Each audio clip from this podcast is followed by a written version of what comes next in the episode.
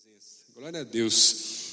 Nessa noite eu quero continuar ah, uma série de mensagens que, na verdade, estamos estudando nos sábados, no culto do ano aqui na nossa igreja. Mas as mensagens são independentes, então não se preocupe, porque você vai poder acompanhar sem problema nenhum. E se você tiver curiosidade, depois pode acessar também aí ah, o nosso canal do YouTube, as redes sociais e conferir um pouquinho mais das mensagens anteriores. O tema dessa série de mensagens é Somos. A ideia, na verdade, dessa série é descobrir ou redescobrir qual é a nossa identidade que a palavra de Deus revela em Cristo Jesus. E nessa noite, eu quero estudar com vocês ah, o livro de 2 Coríntios, ah, o final desse, do capítulo 5. A gente vai abrir daqui a pouquinho, não precisa se preocupar ainda, pode ficar bem à vontade.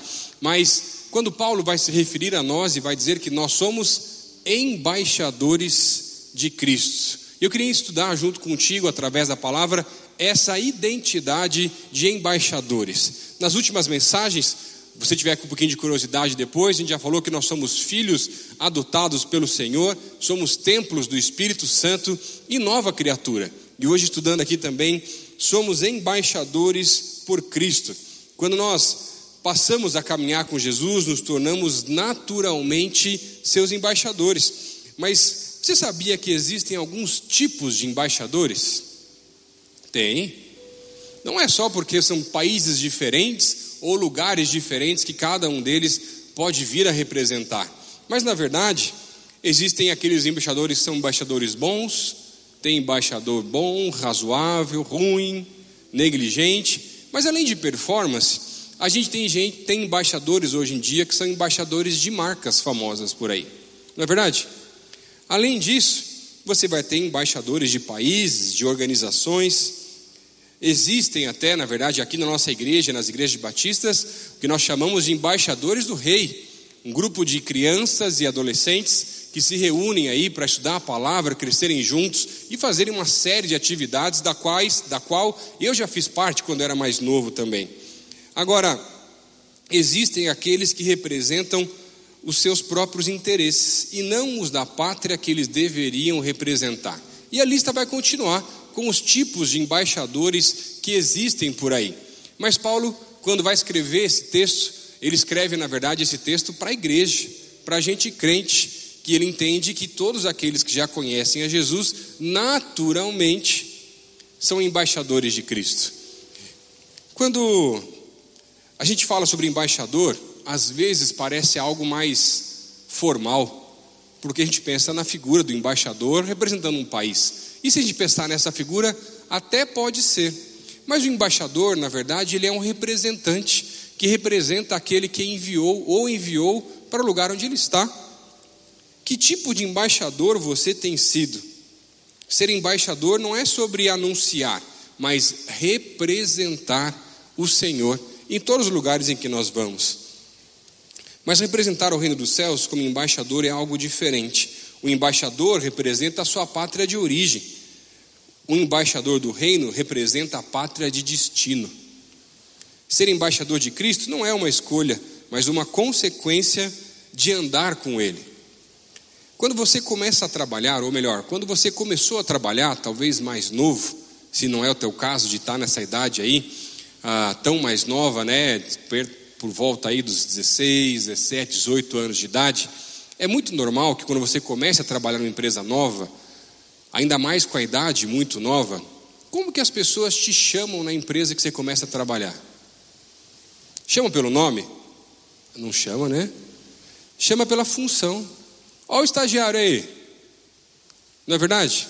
Depois de um tempo que você passa a trabalhar numa empresa, as pessoas começam a te conhecer, não pelo nome, mas pela função que você exerce, e muitas vezes te chamam pela função, ou vendedor, ou garçom, ou isso, ou aquilo, e por aí vai todas as funções que existem nos trabalhos. Levam algum, leva algum tempo, às vezes anos, para as pessoas te reconhecerem também pelo teu nome, mas além da tua função, mas já percebeu que à medida que você passa mais tempo trabalhando na mesma profissão ou na mesma empresa, você passa inclusive a ter atrelado ao teu nome de nascimento o nome da empresa? E eu já fui o Lucas da Disney, o Lucas do HSBC, e hoje o Lucas da PIB de Curitiba. Quem que você já foi, talvez, na tua história, ou quais as empresas que você talvez já tenha representado em algum momento da vida? Eu fiz uma pesquisa na última semana entre os nossos pastores aqui da PIB de Curitiba e eles realmente acreditaram que a pesquisa era séria, gente. Não sei o que acontece naquele grupo de pastores aqui da igreja. E eu perguntei para os pastores o que, que eles já tinham trabalhado antes de serem pastores. Eles acharam que era alguma coisa para um trabalho, alguma coisa, mas era para essa mensagem aqui, de um jeito um pouco diferente, que eu queria até trazer para vocês algumas dessas funções. Mas, se a gente fosse pensar entre os pastores nossos aqui da igreja, eu fiquei imaginando se talvez alguns deles não continuassem a ser pastores lá ainda no começo, e antes de serem pastores, talvez pela formação ou por aquilo que trabalharam, talvez continuassem nas profissões, e eu fiquei imaginando qual poderia ser o nome das empresas que eles iriam talvez abrir ou iriam trabalhar caso trabalhasse com outra coisa e não fossem pastores.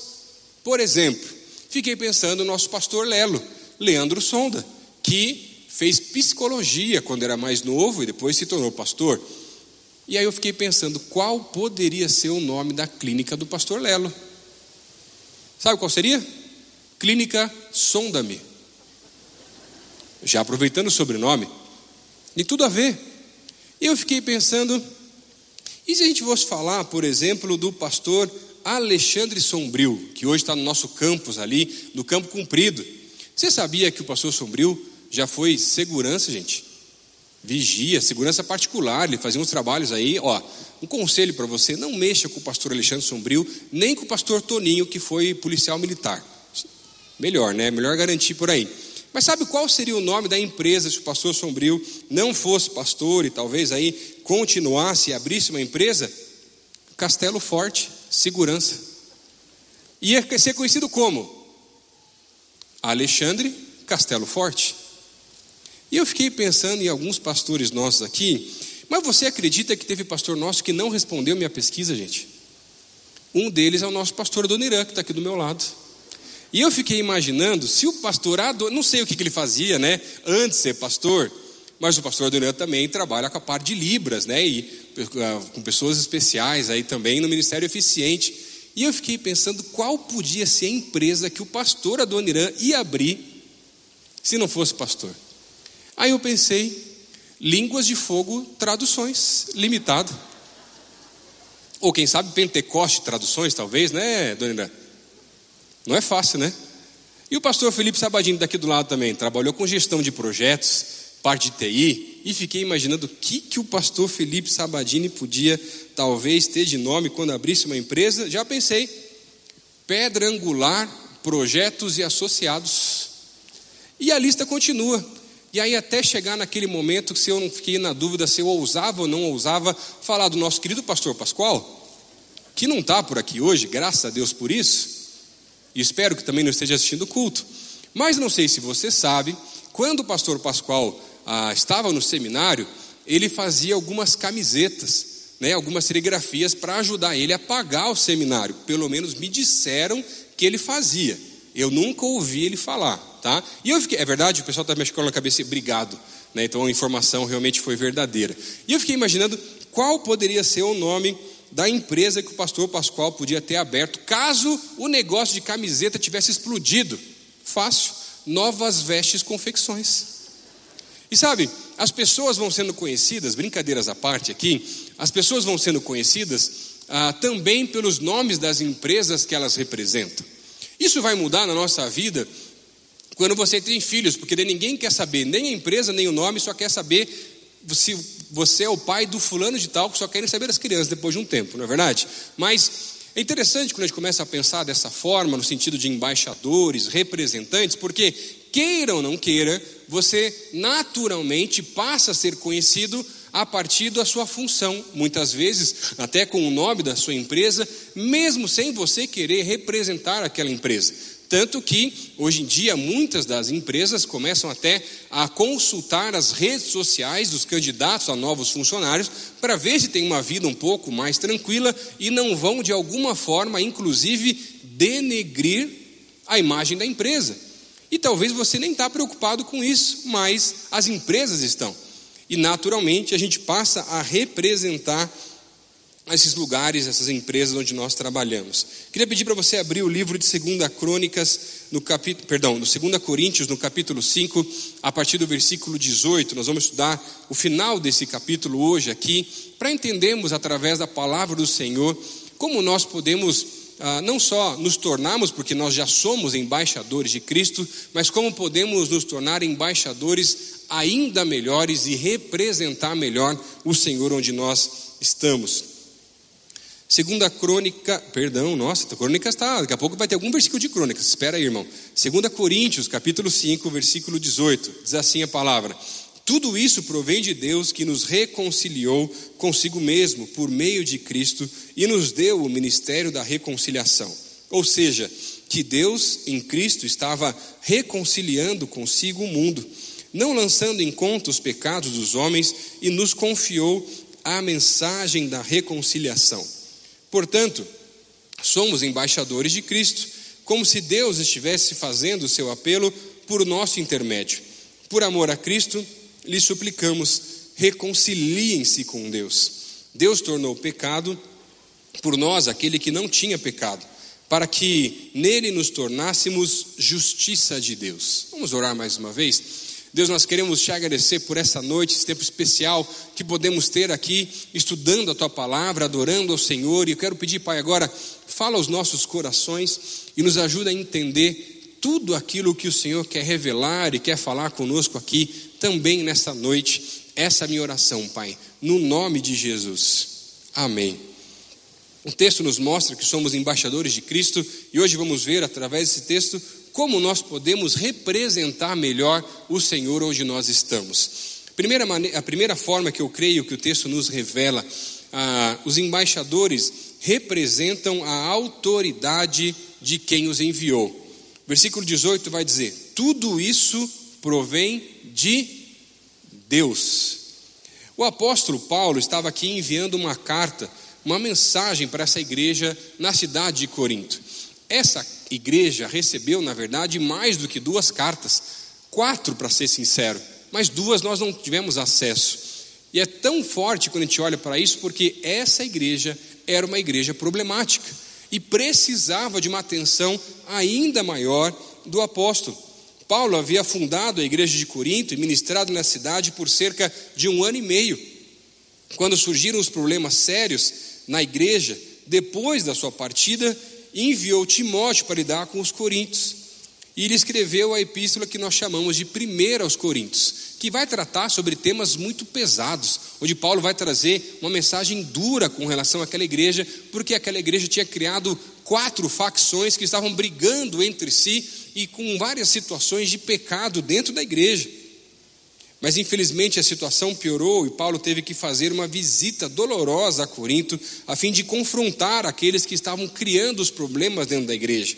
E então escreve essa carta muito energética aos Coríntios e, e é enviada por Tito, um dos seus colaboradores. Mas depois de muito tempo, Paulo finalmente se encontrou com Tito que foi levar aquela carta e trouxe uma boa notícia, dizendo que finalmente os problemas naquela igreja haviam se resolvido. E aí, Paulo escreve essa carta, a segunda carta aos Coríntios, e envia essa carta, na verdade, como um sinal agora, não mais de repreensão, não mais simplesmente de orientação, mas agora de encorajamento. Agora que vocês já conseguiram vencer os problemas do passado, prestem atenção em uma nova mensagem, em algo novo do Senhor para vocês, e eu vou encorajá-los através da minha vida, e é isso que Paulo vai falar na carta aos segundos, segundo aos Coríntios, trazendo esse tempo novo para aquela igreja. Um embaixador representa a autoridade de quem o enviou, mas embaixadores do reino não têm a autoridade imposta como embaixador qualquer, seja ele de uma marca, seja ele de um país a autoridade dos, dos embaixadores do reino, ela é conquistada aos poucos. E ele é conquistado aos poucos porque nós seguimos o exemplo de Jesus. Por mais que eu seja templo do Espírito Santo e onde eu vou, eu vou resplandecer a glória do Senhor, a autoridade ela não é simplesmente imediata, ela não é imposta sobre a vida das pessoas. Eu não estou com o poder do alto, tendo a possibilidade de dominar as pessoas, porque não é essa a mensagem mas a quando eu olho para o exemplo que a palavra vai nos trazer, o principal exemplo a nós, que é o próprio Jesus, eu vejo uma realidade completamente diferente, porque eu vejo um Jesus que veio servir, servir as pessoas e entregar a sua vida, acompanhar doze homens que puderam depois continuar o seu ministério, um homem que se retirava para orar e buscar a face do Senhor, um homem que veio para servir a muitos. E por isso que a autoridade dada pelo Senhor para as nossas vidas não é uma autoridade imposta ou uma autoridade que me permite dominar alguém, mas é uma autoridade colocada do alto para que eu possa servir aos meus irmãos e a qualquer outra pessoa, e à medida que eu vou servindo e a minha vida vai se tornando cada vez mais um exemplo, porque eu vou me, tornando cada vez mais parecido com Jesus, essa é a autoridade, porque as pessoas começam a olhar para mim e para você e falam: opa, existe algo de diferente naquela pessoa, o que será que está acontecendo? Essa é a autoridade que o Senhor delega sobre as nossas vidas. Da mesma maneira como o Senhor Jesus veio para servir, entregar a sua vida para o resgate de muitos, eu e você temos autoridade do alto, sim, para servir, para nos sacrificarmos, para nos entregarmos, para que muitos possam ser a voltarem a ter esse livre acesso também ao Pai. Por exemplo, quando eu olho para Jesus, Jesus lavando os pés dos discípulos e fazendo uma tarefa que, na verdade, naquela época era para, feito, ser feita por um escravo. Não simplesmente um escravo qualquer, era o mais novo escravo daquela casa, ou a pessoa que, já além de ser escravo, era o mais inferior de todos. E eu confesso para vocês que eu já li a Bíblia algumas vezes, em algumas versões, já procurei até em algumas outras línguas, mas eu nunca encontrei nenhum versículo que dizia Jesus lavou aos pés de todos, menos o de Judas. Não tem. Pode procurar. Jesus lavou o pé de todos, inclusive o de Judas, que o traiu, pouquinho tempo depois. Mas também lavou o pé dos outros onze, que o abandonaram em meio à crucificação. E sabe, depois de lavar os pés, Jesus vai dizer em João, no capítulo 13, versículo 14 e 15, assim: Pois bem, se eu, sendo Senhor e Mestre de vocês, lavei-lhes os pés, vocês também devem lavar os pés uns dos outros. Eu lhes dei o exemplo para que vocês façam como lhes fiz. Quando falamos sobre essa autoridade, as pessoas da época esperavam Jesus como um rei, alguém que viesse governar, dominar, mas ele veio como um servo que veio entregar a sua vida para reconciliar o nosso relacionamento com o Pai. Mateus 20, versículo 28 vai dizer: Tal como o filho do homem que não veio para ser servido, mas para servir e dar a sua vida em resgate de muitos. Olha só como a autoridade dele ficou marcada na história não para tentar dominar, não para tentar se provar, não para tentar mostrar que ele era maior do que alguém, porque essa não era a ideia, mas porque ele veio para servir. Será que você tem conseguido representar através da sua vida essa mesma autoridade? Será que você tem conseguido servir as pessoas à sua volta? Você tem sido um exemplo de verdade para a tua família, para os teus filhos, para o cônjuge, para as pessoas que trabalham com você. E sabe, tem muito embaixador por aí precisando quebrar o orgulho. Quando eu era mais novo, eu trabalhava no acampamento, na Palavra da Vida, e eu trabalhava com a programação do acampamento. E ficava cuidando das brincadeiras, e tinha um contato lá com as crianças, com os pais e tudo mais. E eu lembro que em uma das semanas, depois de ter estado muito tempo lá no acampamento, eu já era um daqueles que a gente chamava de veteranos, que eu estava mais de 10 anos trabalhando no acampamento. E aí chegou uma segunda-feira de manhã, era o dia que os pais traziam os adolescentes, então a gente podia conhecer o pessoal, cumprimentar, aquela coisa toda. E aí o diretor do acampamento falou assim: Lucas, eu preciso que você vai varrer a quadra. E eu falei: varrer a quadra? Eu? Mas tem tanta gente nova por aí. Tem tanto estagiário que está aí chegando agora. Eu vou ter que varrer. É você? Não, mas vou mandar mais uns dois, três com você. E estava bem suja a quadra, gente. E aí tá bom. Fui lá, peguei a vassoura, fui começar a varrer a quadra, indignado, porque eu não tinha gostado daquela situação, mas não tinha percebido que o orgulho estava falando mais alto. E aí, quando eu comecei a varrer, sabe os três que eram para vir me ajudar? Sumiram, não apareceu ninguém. E eu fiquei varrendo aquela quadra, murmurando, reclamando, brigando com Deus mesmo. Falei, Deus, tanta gente chegou agora, eu já varri a quadra tantas vezes, por que, que eu tenho que varrer a quadra de volta? Tinha coisa mais importante para fazer que só eu sei fazer. E aí, murmurando, murmurando, quando chegou na metade da quadra, eu olhando para os lados, ninguém aparecia, nem para pedir para me ajudar, gente. E aí, daqui a pouco, o Senhor se revelou e falou assim: Lucas, para quem que você está varrendo essa quadra? É para o diretor? É para o acampamento? É para alguém que está olhando? Ou é para mim? E às vezes eu vejo que o que nós precisamos quebrar na nossa vida é o orgulho, porque varrer uma quadra, limpar um banheiro, fazer um serviço simples, talvez, que a gente pode ver dessa forma, não é simplesmente algo que uma ou outra pessoa possa fazer. Todos nós podemos. Mas às vezes, por causa do nosso cargo, função, ou porque achamos que somos mais importantes do que alguém onde nós estamos, a gente começa a achar que não está no nosso dever fazer esse tipo de coisa. Mas fique imaginando um chefe, um CEO de uma empresa que decide servir os seus funcionários. Se eu fosse pegar o exemplo de Jesus, alguém que representa toda a autoridade e se ajoelha para lavar os pés de cada um dos discípulos. E os pés estavam encardidos, gente. Você já imaginou? Que loucura, gente. Que maluquice. O que, que isso podia gerar numa empresa? O que, que isso podia gerar, talvez, na tua casa? De de repente, alguém chegar na tua casa e a louça da pia está toda lavadinha lá, a pia brilhando, até o fogão foi limpo. Milagre. Às vezes é isso que está faltando em casa, não é verdade? E sabe, eu vejo que muitas vezes na nossa vida o que falta para a gente é poder entender que nós somos sim representantes do alto, mesmo quando não queremos, mesmo quando a gente ainda está precisando lidar com algumas coisas da vida. E tem muito embaixador por aí que está precisando voltar a cumprimentar os funcionários, voltar a perceber que o trabalho não é o mais importante, voltar a ajudar mais em casa, nas tarefas de casa mesmo. Quem sabe, senhores e senhoras embaixadores aqui hoje presentes, ouvindo a sua mensagem, em alguns casos, as pessoas à sua volta não têm te escutado porque você não tem sido alguém que tem autoridade ou não tem dado exemplo. Porque é isso que a palavra revela. E em casa, meu irmão, esse é um dos lugares mais difíceis. E aí tem gente muito crente por aí que vive aquela frase, a autoridade, e vai dizer: faço o que eu digo, só não faço o que eu faço. Ou deixo de fazer, talvez até. E sabe, infelizmente, como pastor de jovens, eu já atendi muitos casos complicados de jovens dessa igreja e de outros lugares. E eu fico muito triste todas as vezes que eu escuto algum jovem vir contar para mim, dizer assim, pastor, eu amo estar na igreja, eu quero estar na igreja o máximo de tempo que eu posso, falei assim, mas por que você não volta para casa? Por que você não tem tempo com os seus pais? Falei, ah, pastor, porque a minha igreja mais parece o inferno.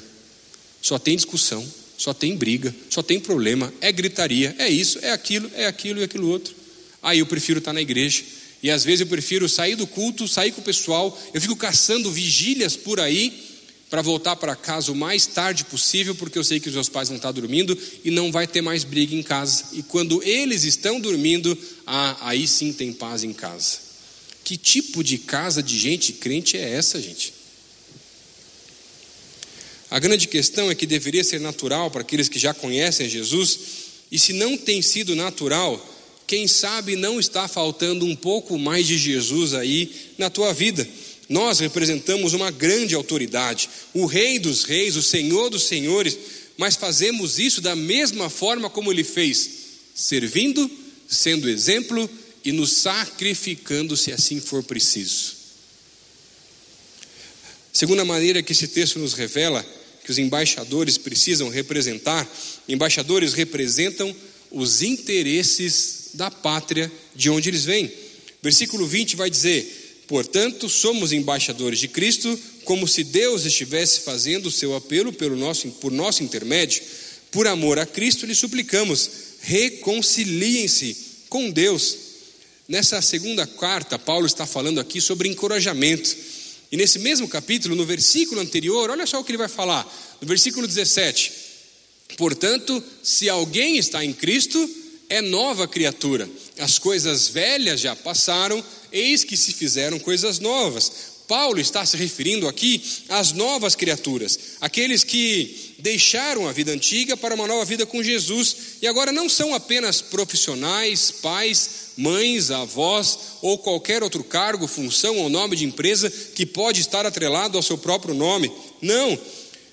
Tudo isso passa a ser agora uma ocupação onde eu devo revelar a glória do Pai. À medida que eu vou servindo, sendo exemplo, me sacrificando, se for preciso, em alguns momentos, para revelar cada vez mais Jesus e representar não mais os meus próprios interesses, mas começar a representar cada vez mais os interesses que são do alto.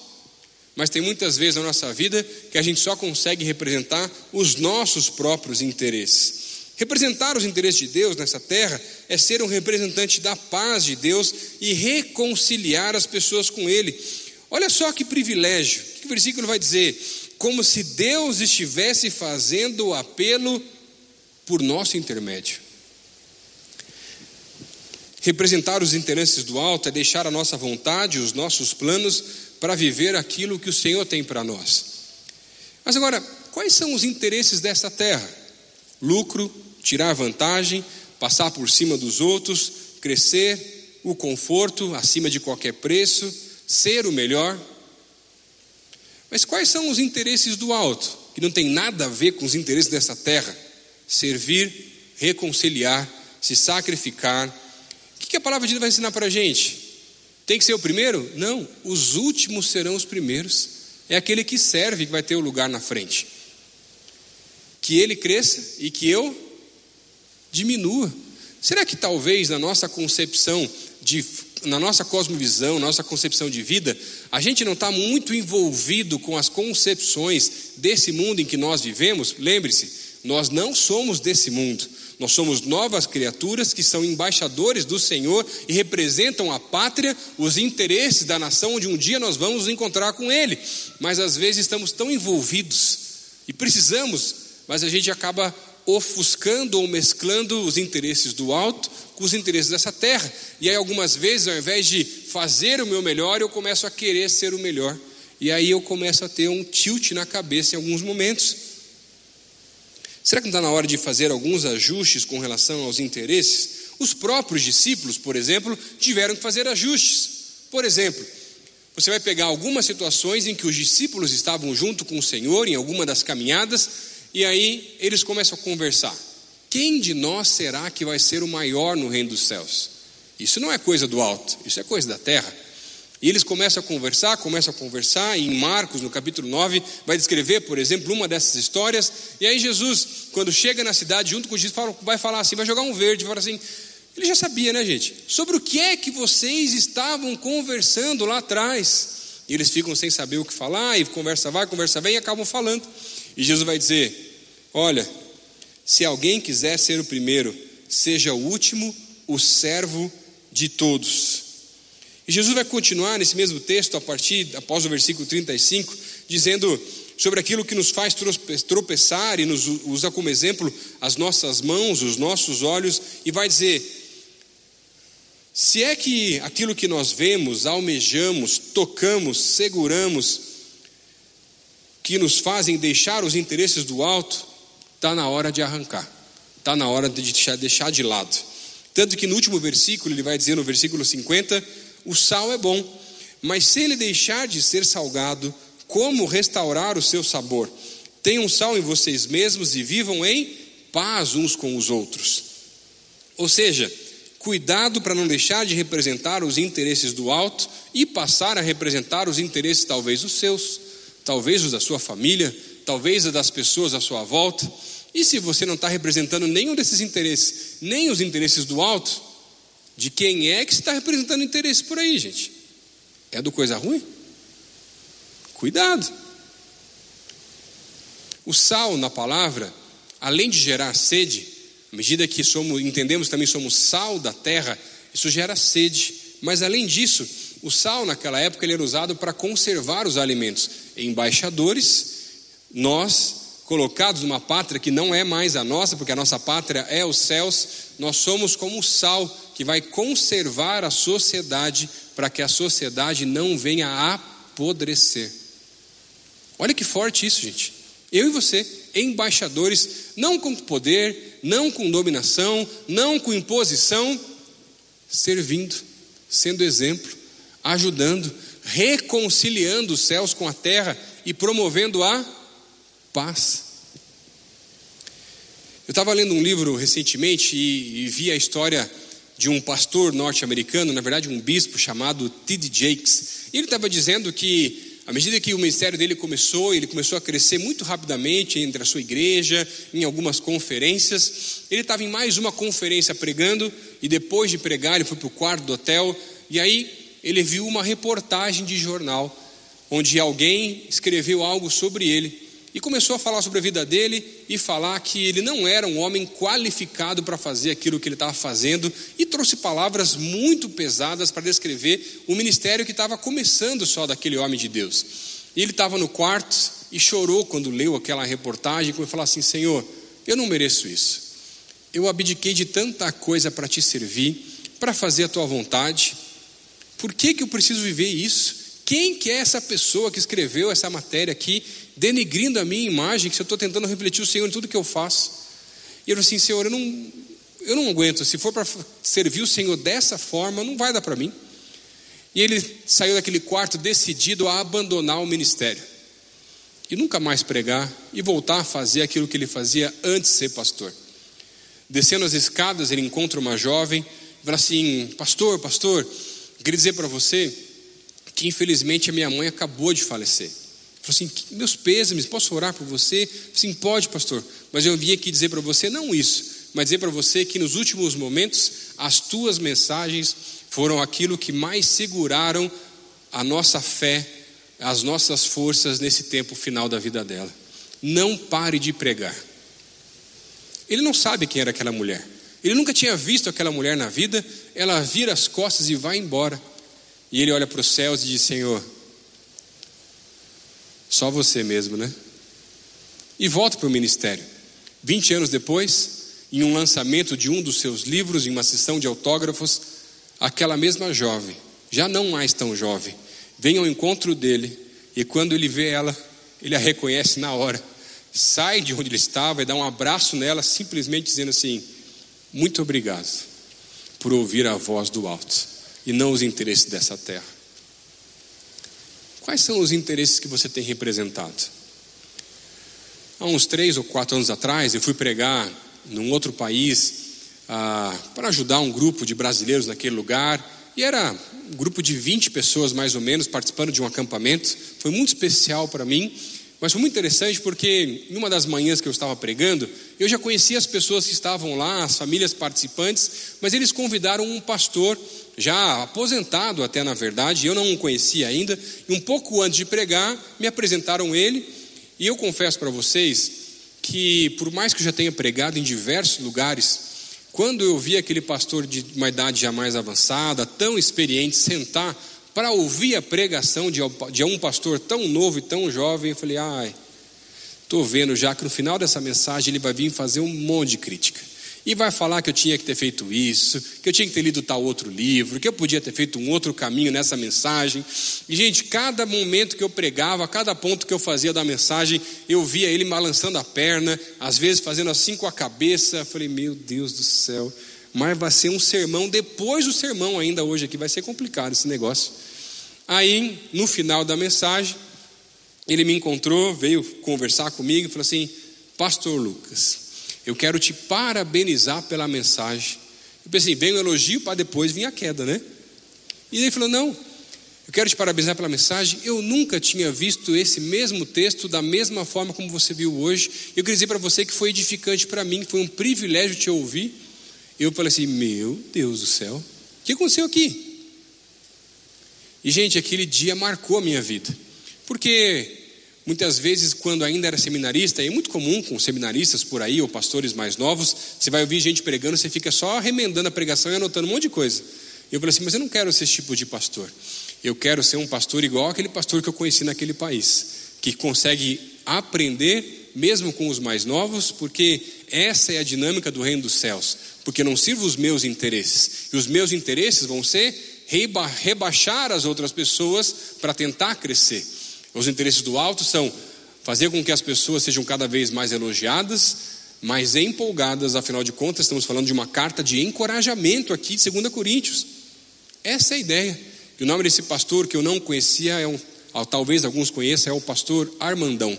Foi uma bênção o, o pouco tempo e o contato que eu pude ter com aquele homem. Mas será que você também não está criticando demais ou elogiando de menos Será que não está na hora de revelar os interesses do alto e não mais os seus próprios interesses? Quais são as áreas, talvez, na tua vida que você precisa voltar a representar os interesses do alto?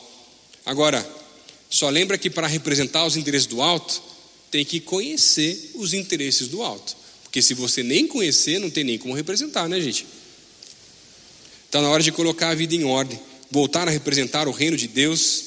Posso falar? As pessoas à sua volta percebem quando o crente está com os interesses errados. E são os primeiros a apontar o dedo e dizer assim: Ué, você não é da igreja? Cuidado para não passar vergonha no meio de gente que não é da igreja. Último ponto que eu quero ver com vocês aqui nessa noite: os embaixadores também representam uma possibilidade de reconciliação. Versículo 21 diz assim: Deus tornou pecado por nós aquele que não tinha pecado, para que nele nos tornássemos justiça de Deus. O Império Romano, naquela época, na época que essas cartas foram escritas, ele era formado por províncias. E ele tinha algumas províncias que eram chamadas senatoriais, que eram províncias de povos pacíficos.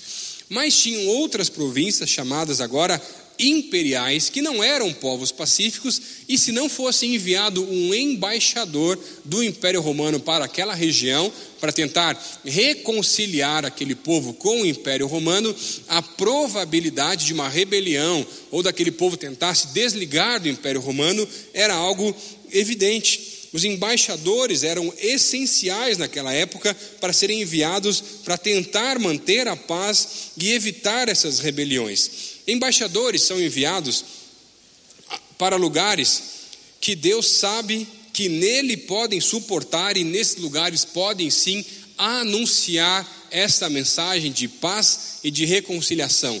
Embaixadores do alto são enviados para famílias, são enviados para suas casas, são enviados para suas empresas, são, são enviados para missões e tantos outros lugares. Mas se o Senhor te colocou onde você está, é porque Ele sabe que você, estando focado nele, é capaz sim de promover a mensagem da paz na sua casa e em cada um dos lugares onde você estiver. Deus te conhece, te colocou lá, porque Ele confia em você ele sabe do seu potencial. Agora, não se engane, como embaixador, muitas vezes nós também estamos em territórios inimigos. E tem alguns territórios por aí que são muito pesados, muito complicados, não conseguimos manter essa mensagem. O livro de Filemão traz uma história muito interessante do apóstolo Paulo, Paulo, quando escreve essa carta, na verdade, ele estava em prisão, domiciliar na cidade de Roma e encontra um escravo, na verdade, chamado Onésimo, se encontra com ele e começa a contar uma história. Que ele, esse escravo chamado Onésimo, havia fugido da cidade de, da, da, da cidade de origem de onde ele vem, a, seu nome Onésimo, e o seu senhor de escravos era chamado Filemão. Antes de fugir, ele ainda rouba algum dinheiro vai para Roma tentando esquecer a vida passada, se encontra com Paulo, que prega o evangelho, ele aceita Jesus, se converte, e aí Paulo vai dizer assim: Ó, eu estou aqui preso, eu não posso sair daqui, mas Filemão é meu filho na fé, e fui ele que conheceu Jesus através da minha vida, então eu vou escrever uma carta de próprio punho, e eu vou pedir para que você leve essa carta até ele, até o seu antigo senhor de escravos, e volte para lá, e eu tenho certeza que ele vai te perdoar. Mas Paulo não podia ir no lugar e vai escrever em um dos versículos, se não me falha a memória, o versículo 11, que ele vai dizer: Usa minha vida na conta, eu coloco meu próprio coração se for necessário, ou eu me rebaixo, inclusive, a posição de escravo, se for preciso, para que esse escravo possa ser perdoado. Essa é a história dessa carta, e na verdade é muito bonita porque a gente não tem o relato daquilo que aconteceu com esse escravo chamado Onésimo. Ele leva a carta, gente não sabe nem se chegou a carta de verdade, mas entre os pais da igreja, em alguns textos, vão descrever, por exemplo, ah, um pouco tempo depois que essa carta aqui foi escrita de Filemão, e vai ter vários elogios para o bispo de algumas das regiões da Ásia Menor, e sabe qual era o nome desse bispo? Onésimo, o mesmo escravo fujão que havia sido se convertido e agora se reconciliado. E Paulo foi quem? O mediador. E muitas vezes o que o Senhor está esperando é que eu e você, através de Jesus, possamos ser os seus agentes de reconciliação e os mediadores nesse mundo para evitarmos conflitos e promovermos a paz por onde nós passamos. Eu não sei como era na tua casa quando talvez você era mais novo, se você tem irmãos, se é que vocês brigavam, ou melhor, com certeza deve ter tido, tido, algum tipo de desentendimento, algum tipo de briga. Lá em casa, pelo menos, gente, éramos três irmãos. Eu, em certa idade, me faz dificuldade grande para mim é lembrar de dias em que não tinha briga. Eu tenho hoje dó do meu pai, da minha mãe. Agradeço a Deus pela paciência. Olha, meu Deus do céu, gente. E criança vai desenvolvendo, crescendo, mas tem uns dias que é difícil, gente, é complicado. Mas a minha mãe, ela era uma mediadora dos céus, uma embaixadora de Cristo na vida daqueles meninos lá que tinha hora que parecia que estava encapetado, não é possível. E aí eu lembro que ela tinha uma estratégia. Quando a gente brigava, ela falava assim: vira de frente um para o outro, pede perdão. Você pedia aquele perdão sem querer pedir. Aí daqui a pouco ela dizia assim: dá um abraço no seu irmão você não queria abraçar o teu irmão. Você podia abraçar qualquer pessoa, menos o teu irmão. Aí você dava aquele abraço e apertava assim para tentar descontar um pouco a raiva ainda. Ela falou: opa, mais fraco. É para abraçar com amor. Daqui a pouco, sabe o que ela falava? Agora dá um beijo no seu irmão. Diz que ama ele. Ah, não, mas dizer que ama agora. Ah, não, dizer que ama é muito. Não dá, não vai dar. Eu prefiro a disciplina. Pode pegar a varinha. Dá um beijo no seu irmão. Diz que ama ele. Eu amo meu irmão. Isso é aquele jeito, né? Daqui a pouco, sabe o que ela fazia? Dizia assim: agora, dá um beijo no seu irmão. Fala, ah, mãe, ai, você está pedindo demais. Dá um beijo, chega. E sabe, em meio àquela estratégia que minha mãe usava, a gente começava a dar risada, as coisas se resolviam, a gente se perdoava e voltava a brincar de novo. Mas infelizmente a gente vai ficando, a idade vai passando, a gente vai ficando cada vez mais complicado nos nossos próprios relacionamentos e a gente começa a acreditar que um abraço não pode resolver boa parte das situações da nossa vida. Mas eles podem, ainda podem. O problema é que muitas vezes não tem ninguém intermediando essa situação que tenha autoridade, como um pai, uma mãe de crianças pequenas, para dizer: opa, está na hora de dar um abraço aí, dá um beijo, diz que ama, mesmo sem vontade. E às vezes falta isso. Quando uma embaixada ela é dominada por um país inimigo, ela tem uma série de protocolos para o embaixador responsável por aquela sede. Entre destruir os documentos sigilosos, buscar as retiradas das pessoas da embaixada, mas uma das coisas que mais fala comigo é porque se o embaixador for capturado por uma nação inimiga, ele precisa guardar os segredos daquela nação com a própria vida. Isso me lembra um texto de Apocalipse que vai dizer: ser fiel até a morte. E será que, como embaixadores do Senhor num território inimigo e hostil, nós temos representado o Senhor da melhor maneira possível? Será que temos nos encontrado fiéis ao Senhor de verdade em tudo aquilo que nós temos feito? Embaixadores não são preparados nem feitos para lutar, eles são feitos para apaziguar e reconciliar pessoas com o Senhor. Essa mensagem, quando estava preparando ela, falou muito comigo, porque eu não sei quanto a você, mas antes de eu ser pastor e antes de ir para o seminário, eu me formei em Relações Internacionais. E é um dos cursos mais feitos para aquelas pessoas que têm um sonho de tentarem se tornar embaixadores. Eu tinha os livros do Instituto Rio Branco, que é um instituto que aplica as provas e prepara os embaixadores brasileiros, e um dos meus sonhos, um dos sonhos da minha vida era ser um embaixador. Estava estudando para isso. Até que um dia falou, Deus falou para mim: Não, filho, eu tenho algo diferente para você. Você não vai ser embaixador de um país qualquer. Você vai ser meu embaixador. E eu vim aqui hoje trazer essa mensagem, dizer para você que existem vários tipos de embaixadores. E as pessoas podem até te conhecer, além do seu nome, pela empresa, pela marca que você representa. Mas eu não quero ser conhecido por uma marca, uma empresa, eu quero ser reconhecido por uma função que vem do alto, que deveria ser natural, mas infelizmente às vezes não é. E um dos maiores privilégios é poder ser conhecido como: ó, oh, lá vem o Lucas, esse sim é embaixador do Senhor. Que aprendeu a apaziguar, a controlar a ira, a quebrar o orgulho, a revelar o Senhor nas pequenas coisas, nas grandes coisas, a promover a paz em casa Será que não está faltando paz na tua casa e você veio para cá hoje para ouvir exatamente essa mensagem? Está na hora de você parar de achar que você é o correto da situação, porque não importa se você foi o culpado ou não foi o culpado, o que importa é que a palavra de Deus diz que você é embaixador, representante da paz, que promove a reconciliação. Ah, pastor, mas isso vai ser muito caro. Então está na hora de você se sacrificar um pouco mais. Da mesma maneira como o Senhor Jesus sacrificou por nós também. E se ouvindo essa mensagem hoje, você hoje entendeu que você já é embaixador. Já é. Mesmo sem querer. É natural para aqueles que conhecem o Senhor. Mas hoje entendeu essa mensagem e percebeu que existem áreas na tua vida que você não tem representado os interesses do alto e talvez em algumas delas até tenha passado vergonha. E hoje quer fazer um compromisso com o Senhor, mas não comigo.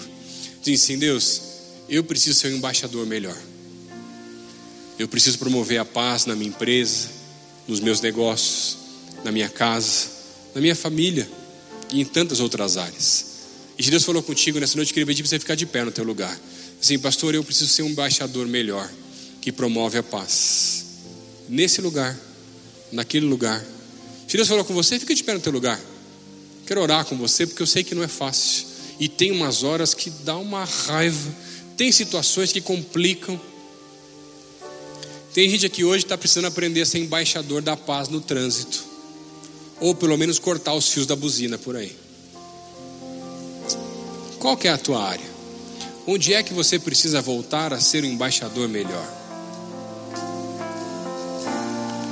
E ouvindo essa mensagem, talvez, além de entender como embaixador, talvez você ainda não é embaixador do Senhor, porque você ainda não o conhece como seu Senhor e Salvador. Eu queria dizer para você que não existe nada melhor. E naturalmente, a gente vai representando o Senhor onde a gente vai, porque as atitudes que eu tinha antes são as velhas coisas do passado. Agora eu sou uma nova criatura e eu vou melhorando cada vez mais. Não é imediato, é um processo. Mas se nessa noite hoje você quer convidar a Jesus para ser o seu Senhor e o seu Salvador, e agora também se tornar o embaixador do Senhor, eu queria pedir para onde você está, você levantar a mão, eu quero orar por você. Onde você está? Amém, amém, amém ali atrás, amém, amém, amém aqui, amém, amém. Mais alguém? Lá no fundo, amém, amém ali em cima, amém, amém, amém. Mais alguém? Mais alguém aqui do lado também? Amém, amém. Amém. Você que está em casa, vai levantando as mãozinhas no chat aqui agora. Amém. Uma criança ali atrás, que Deus te abençoe. Você que levantou a mão, onde você está? No seu lugar mesmo, eu queria pedir para você, repetir uma oração comigo, dizendo assim: Senhor Jesus, hoje eu entrego a minha vida para o Senhor. Me perdoa pelos meus pecados, escreve meu nome no livro da vida, me faz uma nova criatura e me torna esse embaixador do Senhor que o Senhor falou e que eu possa vivenciar a paz do alto em todos os lugares onde eu estiver. Essa é a minha oração no nome de Jesus. Pai, nós queremos te agradecer por essa noite, te agradecer porque a tua palavra é viva e fala aos nossos corações. Te agradecer, Deus, porque a tua palavra nos promove uma mensagem de reconciliação, primeiro nossa com o Senhor e depois nossa com as pessoas à nossa volta. Por isso, hoje, se tem pessoas aqui que estão precisando perdoar, promover a paz, voltar a representar os interesses do alto, eu quero pedir, Pai, visita cada um dos nossos irmãos aqui hoje, Pai aumenta as nossas forças, aumenta a nossa fé, para que possamos promover os interesses do alto através da autoridade do alto, que é o serviço, o exemplo, o sacrifício, e possamos sim representar o Senhor da melhor maneira possível em todos os lugares em que nós passamos.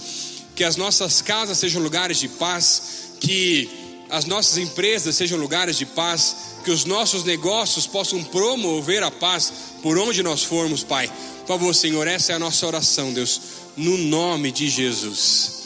Amém, amém, amém.